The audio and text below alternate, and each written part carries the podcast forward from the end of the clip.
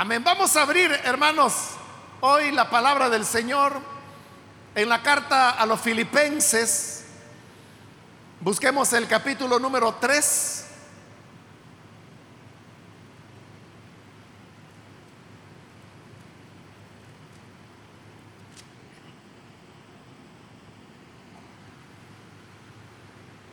La carta a los filipenses, capítulo 3. Ahí vamos a leer algunos versículos en los cuales vamos a recibir la palabra del Señor en esta oportunidad.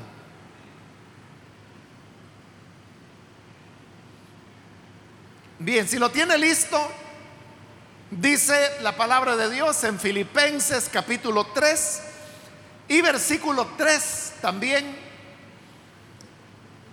porque nosotros somos la circuncisión, los que en espíritu servimos a Dios y nos gloriamos en Cristo Jesús, no teniendo confianza en la carne. Aunque yo tengo también de qué confiar en la carne. Si alguno piensa que tiene de qué confiar en la carne, yo más circuncidado al octavo día, del linaje de Israel, de la tribu de Benjamín, hebreo de hebreos, en cuanto a la ley, fariseo, en cuanto a celo, perseguidor de la iglesia, en cuanto a la justicia que es en la ley, irreprensible. Pero cuantas cosas eran para mi ganancia, las he estimado como pérdida por amor de Cristo. Y ciertamente, aún estimo todas las cosas como pérdida por la excelencia del conocimiento de Cristo Jesús, mi Señor, por amor del cual lo he perdido todo y lo tengo por basura para ganar a Cristo y ser hallado en Él, no teniendo mi propia justicia, que es por la ley, sino la que es por la fe de Cristo, la justicia que es de Dios por la fe. Amén. Hasta ahí dejamos la lectura. Pueden, por favor, tomar sus asientos.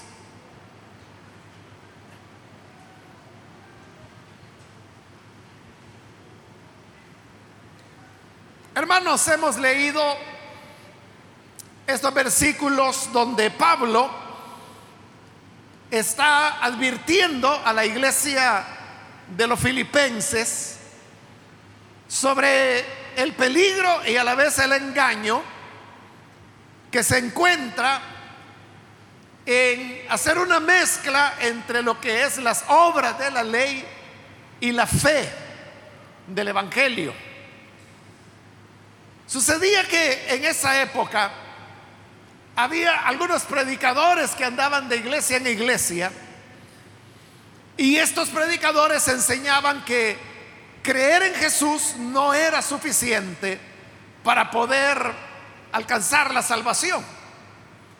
Ellos veían bien que las personas creyeran en Jesús, pero también decían que lo que Jesús había hecho no era suficiente para tener la salvación, sino que a esa fe había que añadirle las obras de la ley.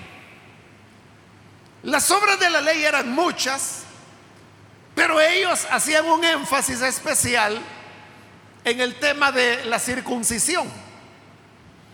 La circuncisión era un rito que había sido establecido varios milenios antes en la época de Abraham, porque el Señor escogió a Abraham y le dijo que él habría de hacer un pacto. Y la señal del pacto sería que Abraham y todos sus descendientes debían circuncidarse. De manera que Abraham ya tenía más, bueno, ya casi llegando a los 100 años de edad. Cuando él se circuncida en obediencia a lo que el Señor le había dicho. Y también circuncidó a Ismael, que en ese momento era el único hijo que tenía y que era un preadolescente que andaba por sus 12, 13 años más o menos en esa época. De ahí en adelante, toda la descendencia, todo el linaje de Abraham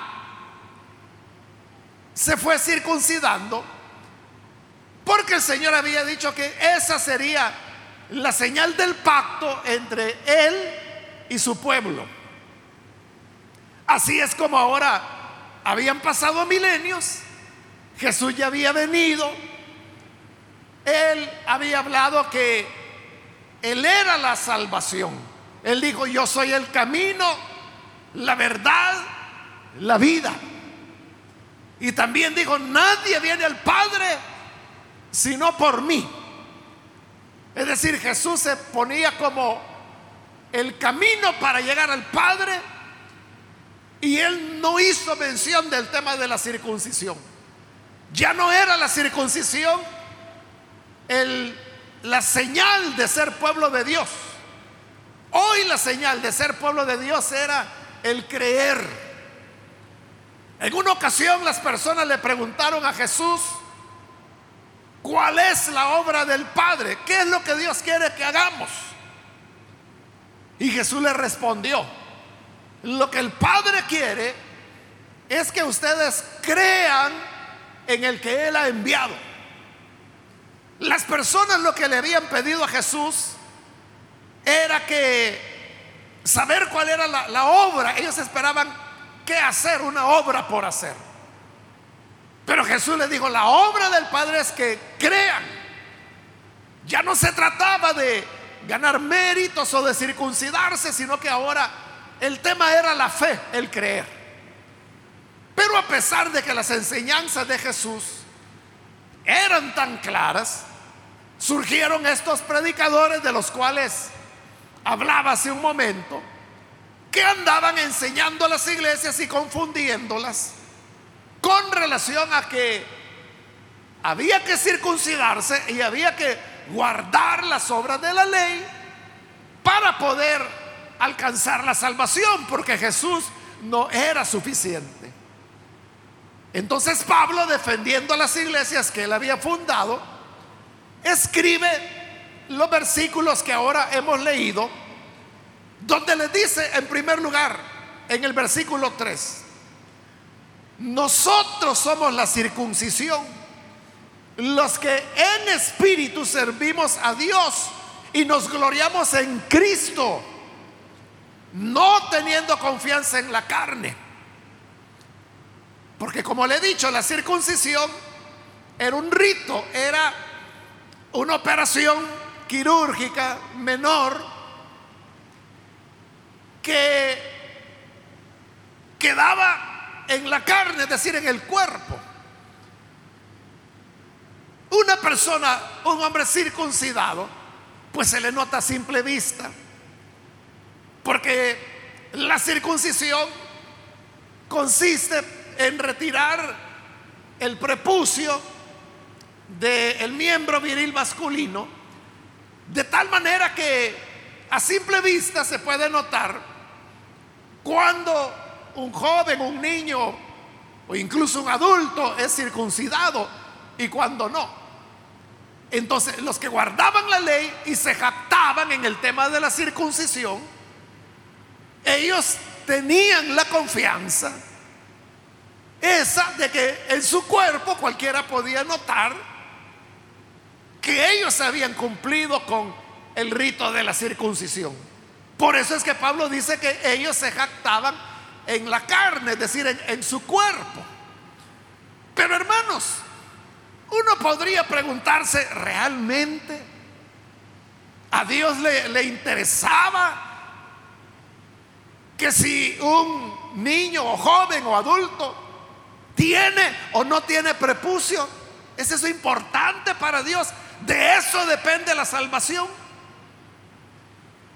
Porque eso sería, hermanos, como que si dijéramos, bueno, a las personas que les han retirado una muela o les extrajeron las cordales, ellas son las que agradan a Dios. Y uno podría decir, bueno, ¿y a Dios qué le importa, verdad? Si uno tiene o no tiene las cordales. Porque es una cuestión externa del cuerpo, de la carne. Y por eso Pablo está diciendo que estas personas que tanto hablaban de la circuncisión y de las obras de la ley, lo que hacían era jactarse de una cuestión física del cuerpo, que ninguna diferencia podía ser delante de Dios. Porque, hermano, si usted no lo sabe, pues también le cuento que los judíos no son el único pueblo que se circuncidan. Los musulmanes también se circuncidan. Y hay millones de musulmanes alrededor del mundo. Y todos ellos están circuncidados. Entonces, si la circuncisión fuera importante para Dios, significa que ellos también tendrían méritos, aunque no creen en el Dios de los israelitas, O el Dios cristiano, También hay niños, jóvenes, adultos también que por razones médicas o a veces por simple higiene, se circuncidan. Hace décadas atrás, hermano, en la actualidad no lo sé, pero hace décadas atrás en Guatemala, todos los soldados que causaban alta, todos los que eran reclutados para el ejército guatemalteco, debían ser circuncidados. Era una norma del ejército de Guatemala, como le digo, no sé si estará vigente todavía Aquí le estoy hablando allá por los años 70. era un requisito que así como para entrar al ejército hay que tener buena salud, en el caso del ejército guatemalteco era requisito circuncidarse. El que no estaba circuncidado, ahí mismo en el cuartel lo circuncidaban para que pudiera causar alta. Entonces, a eso me refiero, hermanos, cuando digo que una cosa que se puede hacer por cultura, por religión, y no solo los judíos, que se puede hacer por evitar infecciones, se puede hacer por simple higiene, ¿cómo es eso que va a ser lo determinante delante de Dios? Por eso Pablo dice, mire, no anden oyendo a esos que hablan sobre la importancia de la circuncisión porque quiero decirle que nosotros somos la circuncisión. ¿Quién nosotros? Los que servimos a Dios en espíritu y nos gloriamos en Cristo Jesús. Que la confianza no está en que si yo soy circuncidado o no soy circuncidado. La confianza no es si me sacaron la muela o no me la sacaron. La confianza no es que si me, bueno, hay muchas personas que les han extirpado la vesícula, otros el apéndice cuando han tenido apendicitis. Pero el hecho de que no tengan vesícula o que no tengan apéndice no los hace ni mejores ni peores delante de Dios, porque eso tiene que ver en la carne. Pero Pablo dice, nosotros no nos vamos a gloriar de nada que esté en la carne, nos vamos a gloriar en Cristo Jesús.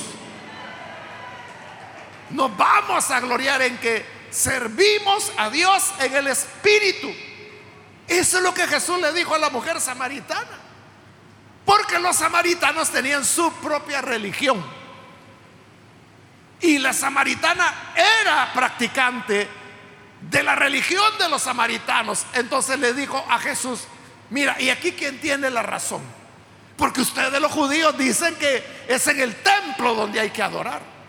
Pero a nosotros los samaritanos nos enseñan que es en el monte donde hay que adorar. ¿Qué es lo verdadero? ¿El templo o el monte? Y Jesús le dijo, mira, no te compliques la vida. Que aquí no se trata si del templo o del monte, porque no es ni aquí ni allá. Te voy a decir la verdad. Dios es espíritu. Y Dios lo que anda buscando son adoradores que le sirvan en espíritu y en verdad. Esos adoradores busca Dios. Dios no andaba buscando a los que se reunían en el templo, como que si el templo los hiciera sagrados. Dios no andaba buscando a los que se reunían en el monte, como que si el monte hiciera diferencia. Él lo que buscaba era que le sirvieran en espíritu y en verdad. Y es lo que Pablo está diciendo hoy. Nosotros somos la circuncisión, los que servimos en espíritu. Entonces lo que está enfatizando es que no era cuestión de leyes, de judaísmo, de mandamientos, de circuncisión, sino que era la fe y servir en espíritu a Dios. Versículo 4. Esto lo dice Pablo.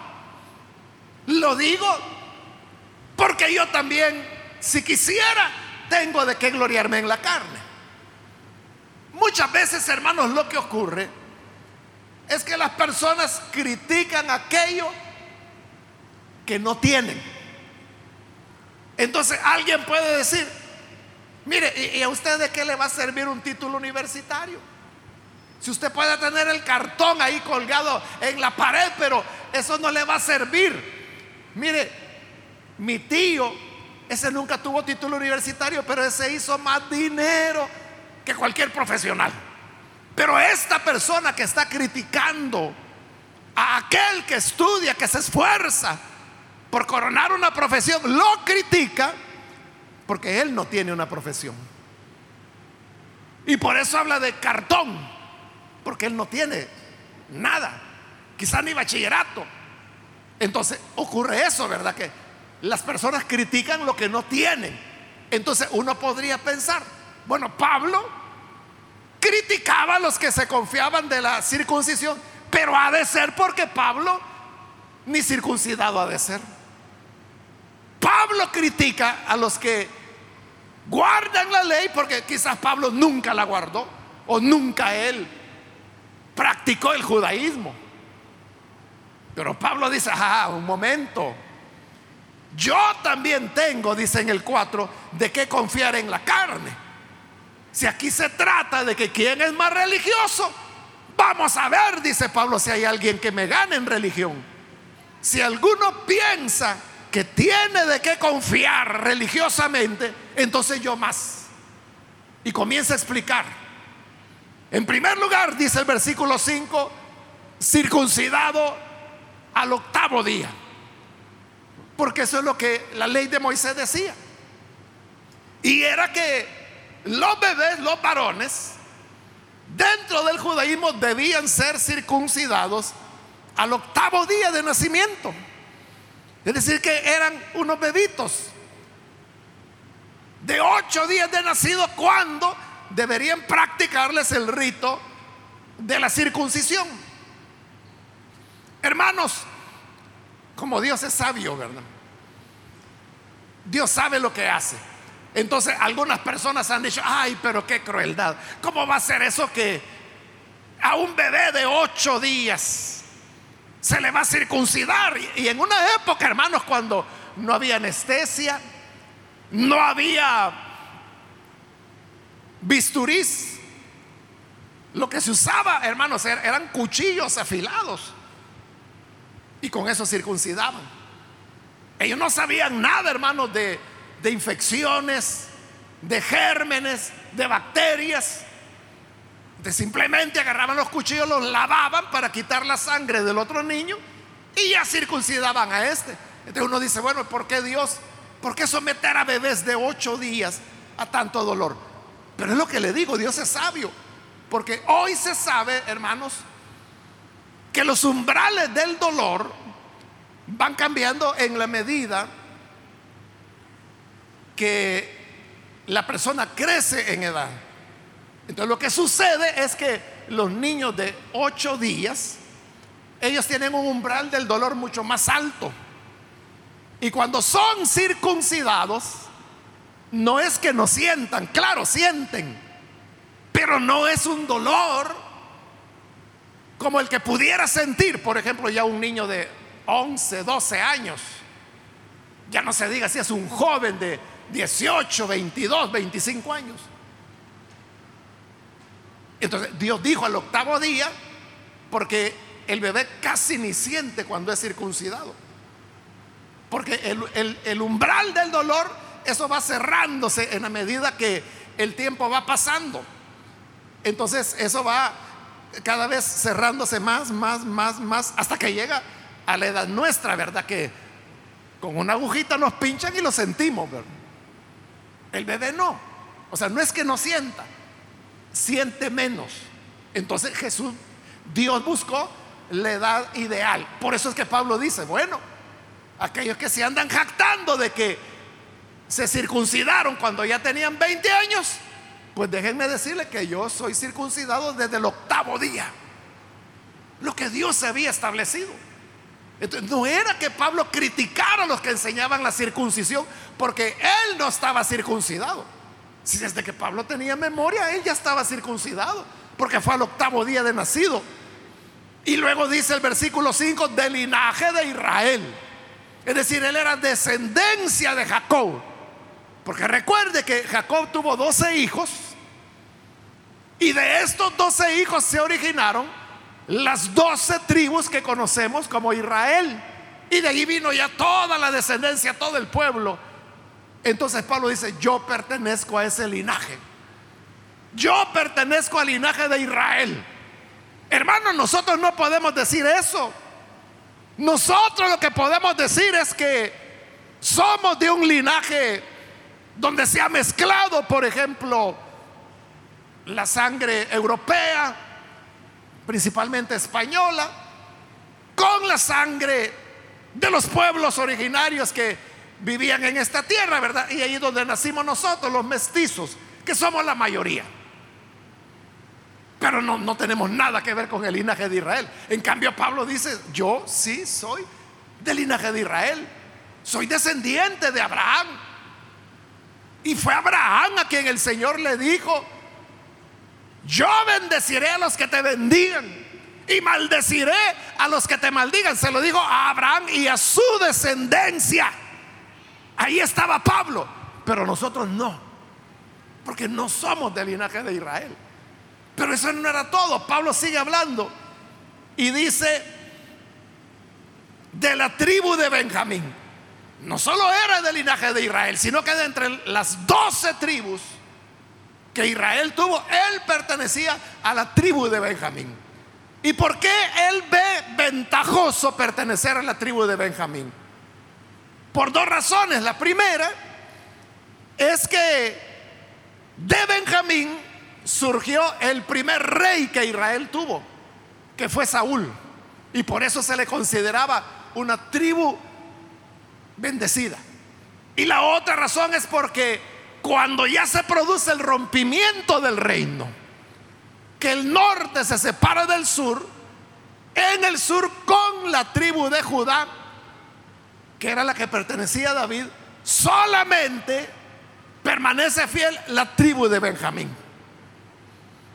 Entonces, por eso es que la tribu de Benjamín se la veía como una tribu aventajada sobre las demás tribus. Y Pablo dice, bueno, los otros pueden decir que son de la tribu de Efraín o que son de la tribu de Gado, que son de la tribu de Rubén, pero yo soy de la tribu de Benjamín, nada menos. Y luego dice, hebreo de hebreos. Esto quiere decir que el padre y la madre de Pablo eran hebreos, eran judíos eran practicantes del judaísmo. A diferencia, por ejemplo, de Timoteo, que su mamá era judía, pero su papá era griego. Entonces, ¿qué era Timoteo? ¿Era hebreo o no era hebreo? Bueno, depende desde qué punto de vista se quiera ver. Si se ve del lado de la madre, era hebreo porque su mamá era hebrea. Pero si se ve del lado del padre, era griego porque su padre era griego. Pero era una cosa así como dudosa, ¿verdad? ¿Será o no será? En cambio Pablo dice, yo soy hebreo de hebreos. Aquí no hay ninguna duda. Aquí es del lado de mamá, hebreo. Del lado de papá, hebreo.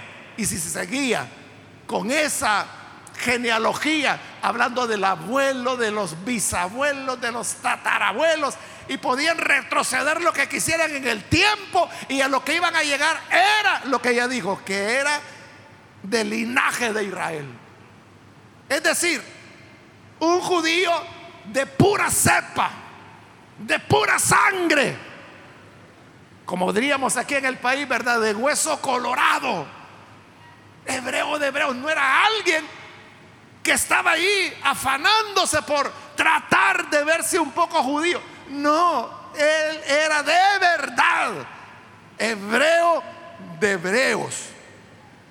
En cuanto a la ley, dice, si ustedes pensaban de que yo desconozco la ley, pues quiero decirles que en cuanto a la ley, yo fui fariseo.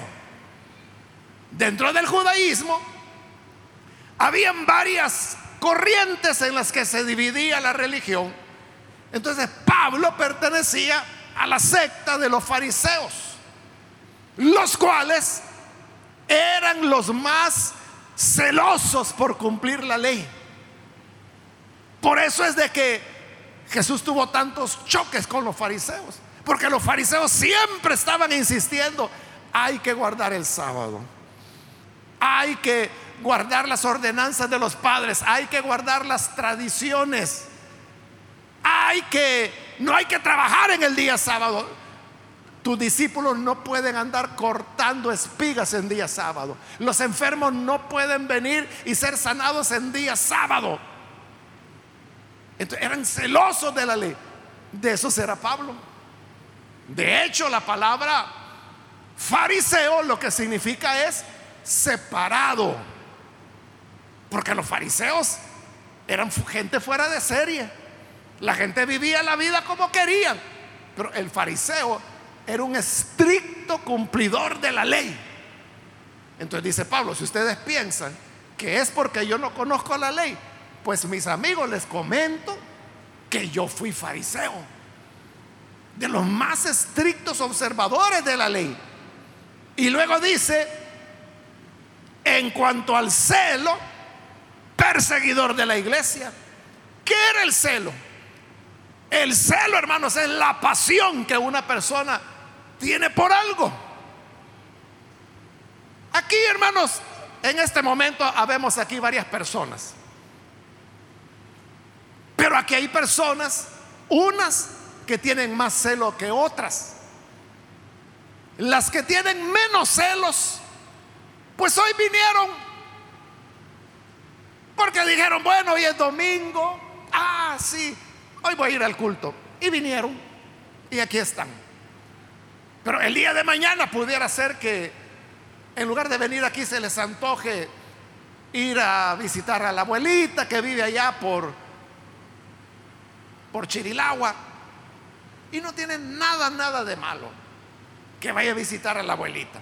Pero lo que estoy tratando de decir es de que cualquier otra cosa la van a poner antes que venir a la iglesia. Pero los que son celosos, o sea, evangélicos celosos, son esas personas apasionadas que no solo están aquí, sino que fueron a contratar al bus, fueron a invitar a las personas, fueron a andar desde la mañana, han andado de casa en casa invitando, vamos a la iglesia, vamos a la iglesia, y los trajeron en el autobús, aquí están.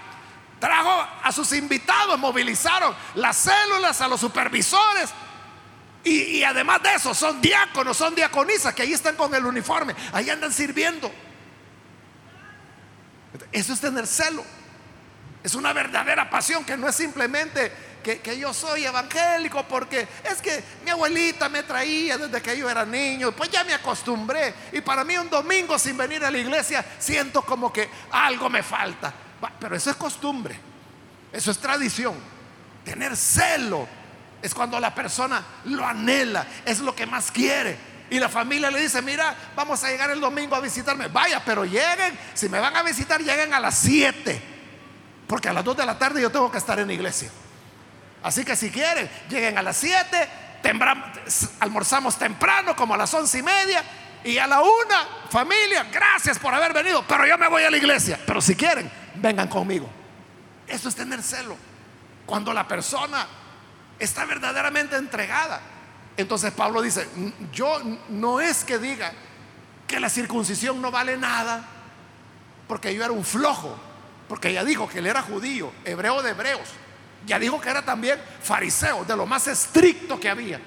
Pero alguien podría decir, sí, pero era de esos fariseos de nombre, de esos fariseos que domingueros o sabatistas sería él, ¿verdad? Porque era sábado que se reunían en las sinagogas. Pero dice Pablo, ah, bueno, entonces hablemos del celo. Y si de celo vamos a hablar, quiero decirles que yo fui perseguidor de la iglesia. La pasión que Pablo tenía por el judaísmo era tan ardiente que por eso se convirtió en perseguidor de la iglesia. Y dice que detenía a los cristianos. Y dice que los obligaba a blasfemar. Fíjese, por la fuerza. Él quería que los cristianos ya no creyeran en Jesús. Al contrario, lo que quería es que blasfemaran contra el Señor y que volvieran a la ley, que volvieran a obedecer lo que Moisés había dicho. ¿Y quién podía compararse con ese celo? Porque hay personas que dicen, no, yo creo que, que lo que yo vivo es la verdad, pero hasta ahí llega. Los demás, bueno, los demás hay, que vean, cada quien es responsable. Todos vamos a dar cuentas. Cada quien ahí vea cómo sale. Y deja a los demás que ahí vean ellos.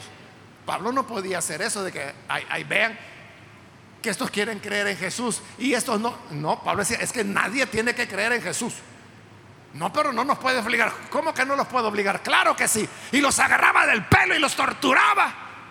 Y le decía, bueno, vas a rechazar a Jesús, vas a blasfemar contra Él. Y si no querían, los metía presos. Y muchas veces, como Él dijo, consentí, yo estuve de acuerdo en que se apedreara. Por ejemplo, Esteban, precisamente por no negar a Jesús. Ese era el celo de Pablo. No era un cualquierita. Pero luego no termina ahí, sino que dice, en cuanto a la justicia que es en la ley, irreprensible. Porque la ley decía, el que haga estas cosas, todos los mandamientos de la ley, el que las haga, dijo Moisés, vivirá por eso. Entonces había como una salvación, digamos, que prometía, que ofrecía la ley. Entonces Pablo dice, bueno, si se trata de esa salvación, yo era irreprensible. ¿De qué se le podía señalar a Pablo? No estoy hablando de Pablo cristiano. Estoy hablando del Pablo judío, perseguidor de la iglesia. Pablo no era ladrón. Pablo no era adúltero. Pablo no daba falso testimonio. Pablo no tenía otros dioses. Pablo honraba padre y madre. Pablo, hermano, cumplía todo lo que la ley establecía. Y por eso él dice, irreprensible.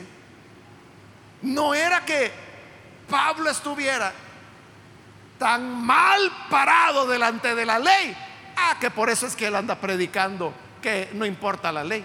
No, era irreprensible. Si alguien se podía jactar de cumplir la ley, era él. Pero ¿qué pasó?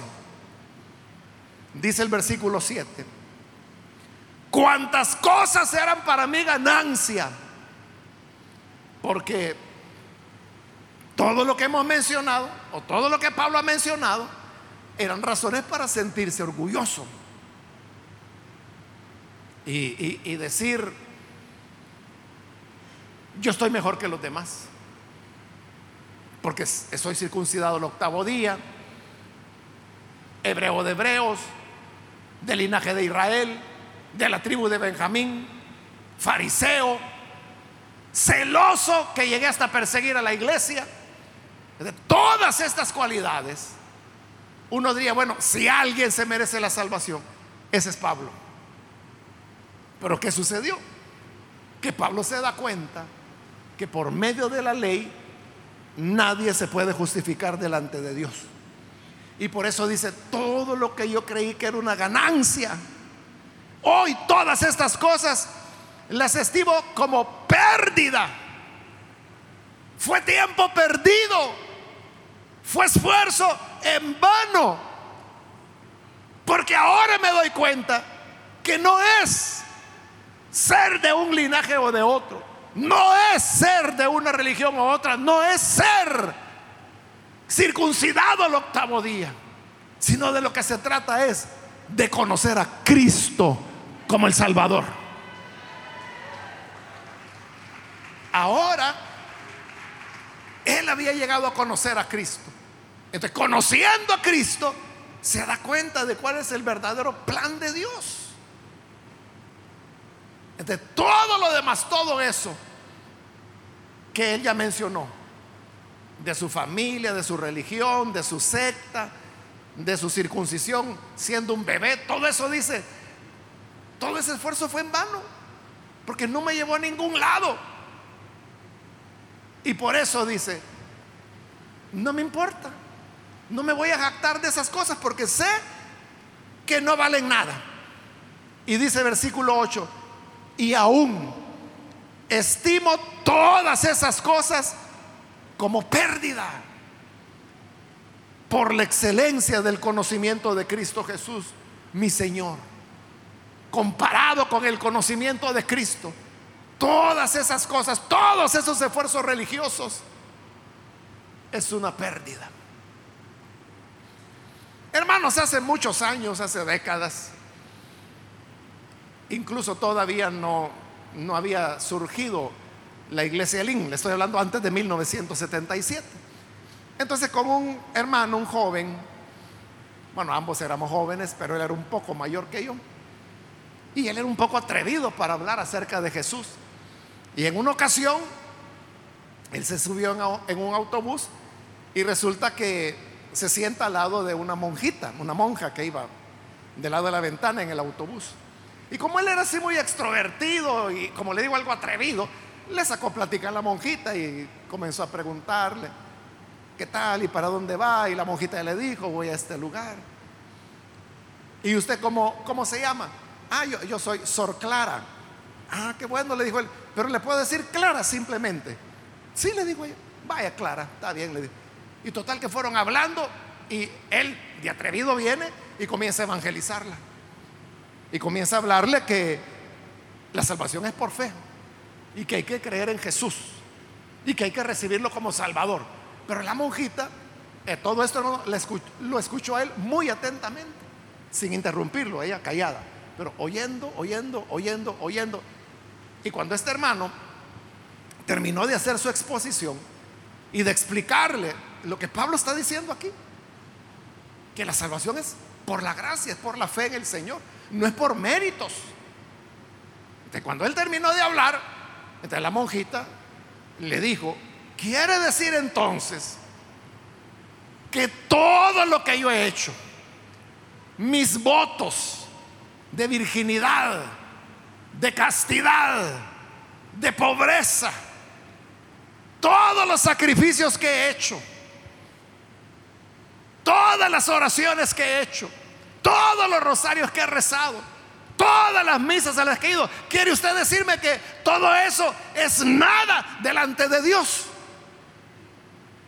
Y vino este mi amigo y le dice, sí es nada. Lo que importa es Cristo.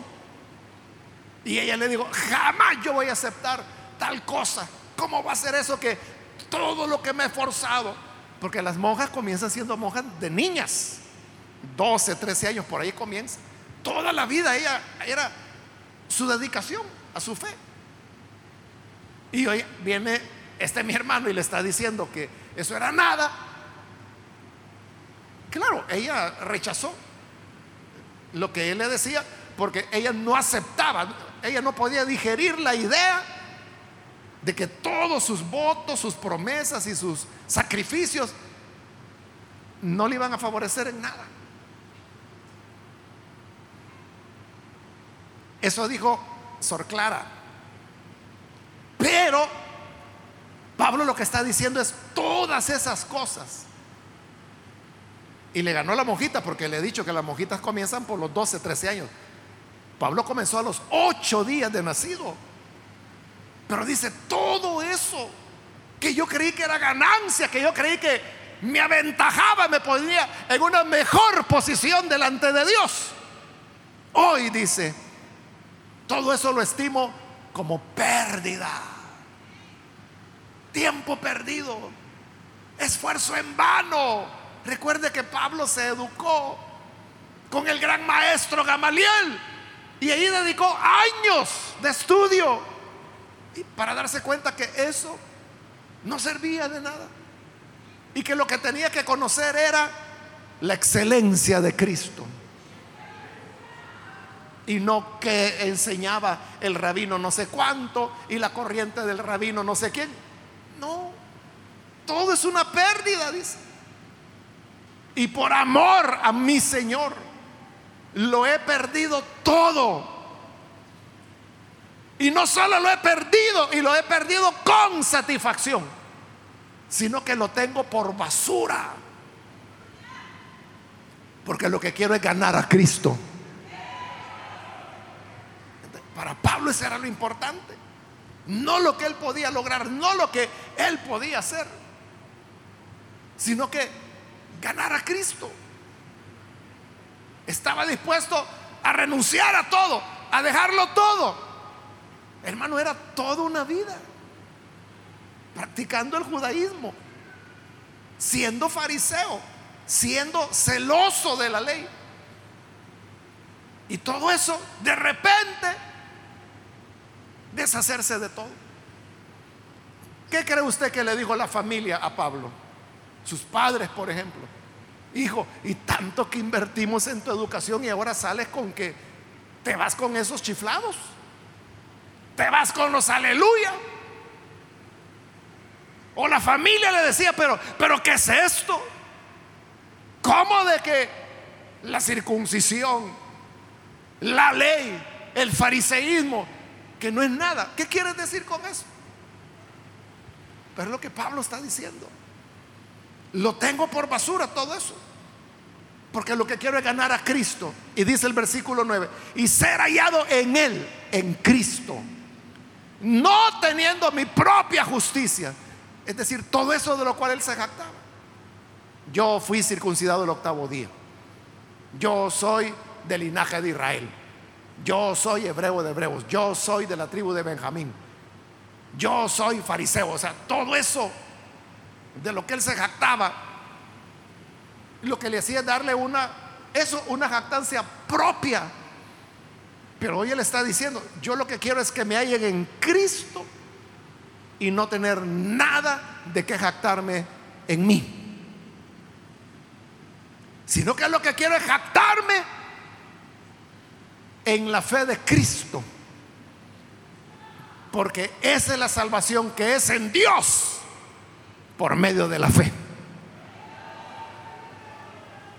Ahí Pablo ha demostrado por qué el tema de la circuncisión era, hermanos, algo que a Dios no le importaba.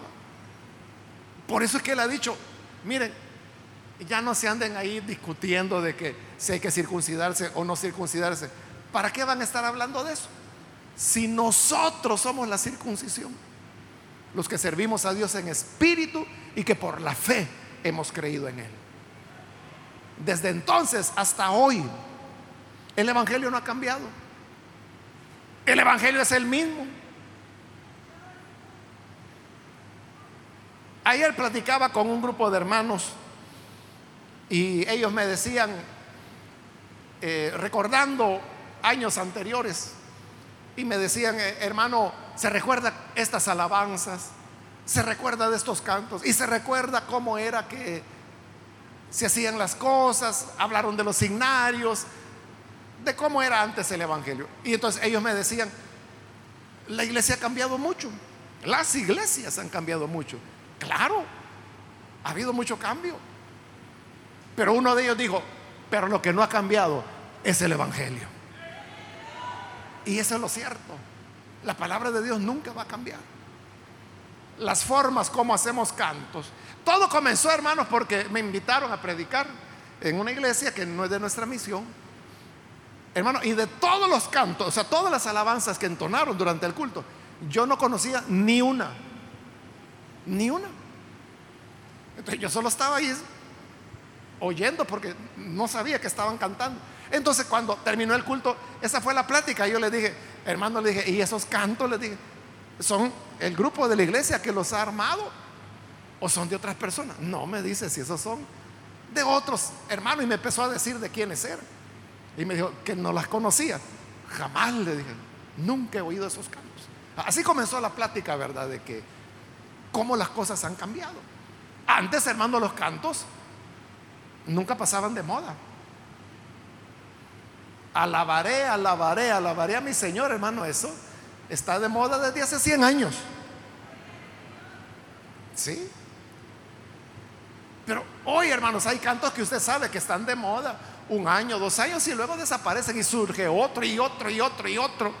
Cuesta, ¿verdad?, estar al día con, con tanta música que va saliendo. Así fue como salió la plática, pero como le digo, al final un hermano dijo, pero el Evangelio no cambia. Y esa es la realidad. El Evangelio sigue siendo este. El Evangelio sigue siendo por la fe y servir a Dios en el Espíritu. Entonces yo te preguntaría, ¿cuál es tu confianza?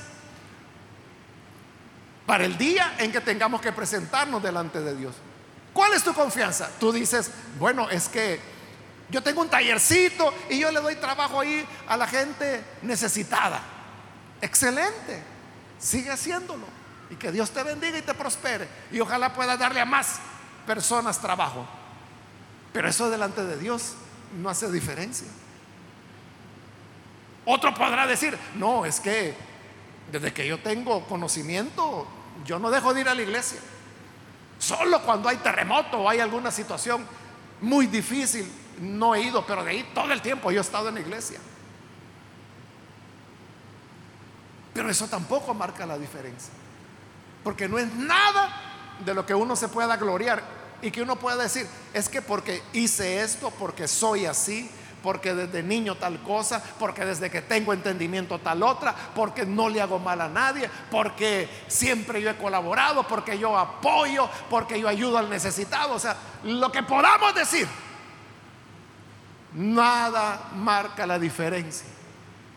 Lo que marca la diferencia es conocer a Cristo, por amor del cual, si tenemos que perder todo, que se pierda pero que ganemos a Cristo, la roca firme de la eternidad.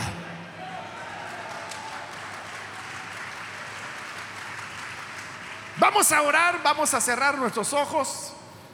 Y antes de hacer la oración, yo quiero invitar, si hay con nosotros amigos o amigas que han escuchado la palabra de Dios y al escucharla usted se da cuenta de lo importante que es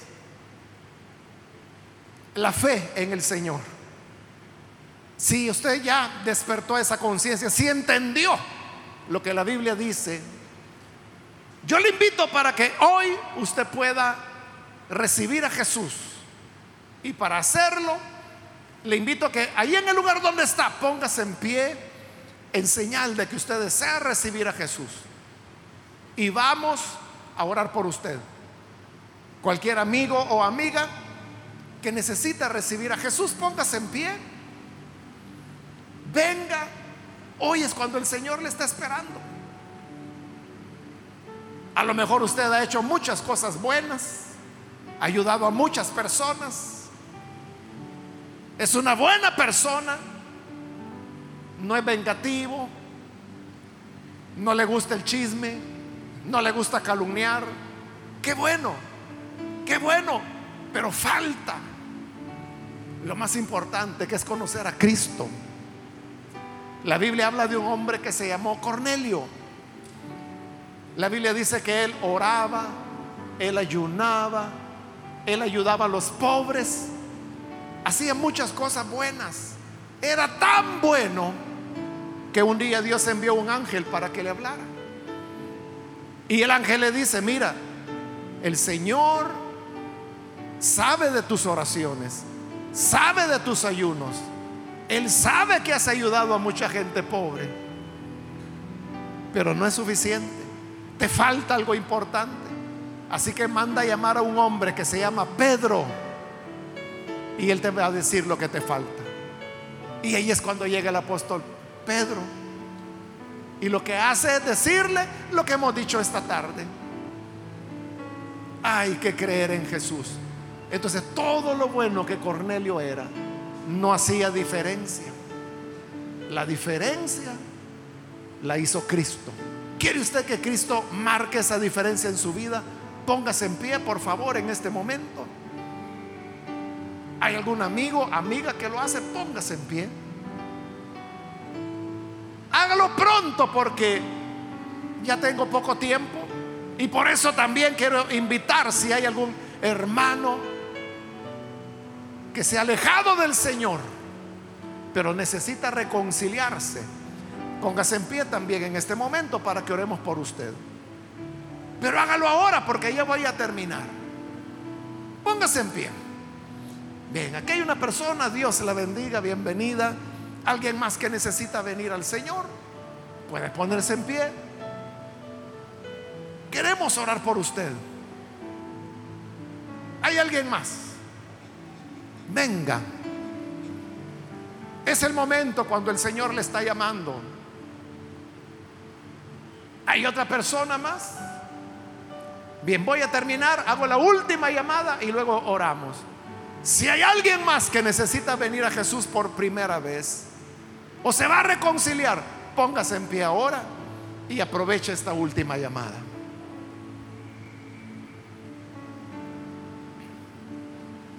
A usted que nos ve por televisión, le invito para que se una con esta persona y con nosotros en esta oración y reciba al Señor. Padre, gracias te damos por este Evangelio por estas buenas nuevas que nos iluminaron y nos hicieron conocer que en tu Hijo Jesús nosotros estamos completos. Te rogamos por esta persona aquí y por aquellos que a través de los medios de comunicación hoy se unen en esta oración, donde quiera que están. Alcánzalo, Señor, para perdonarles salvarles y darles una vida nueva. Ayúdanos a todos, Señor, como pueblo tuyo, para que siempre nos mantengamos en la fe del Hijo de Dios. Que siempre, Señor, podamos perseverar en las buenas noticias que no es nuestro mérito, no es nuestro esfuerzo no es nuestro logro. Que no nos jactemos en nada de lo que humanamente podamos hacer, sino que nuestra confianza sea tu Hijo y que en esa confianza permanezcamos firmes hasta el fin. Por Jesús nuestro Señor te lo rogamos. Amén y amén.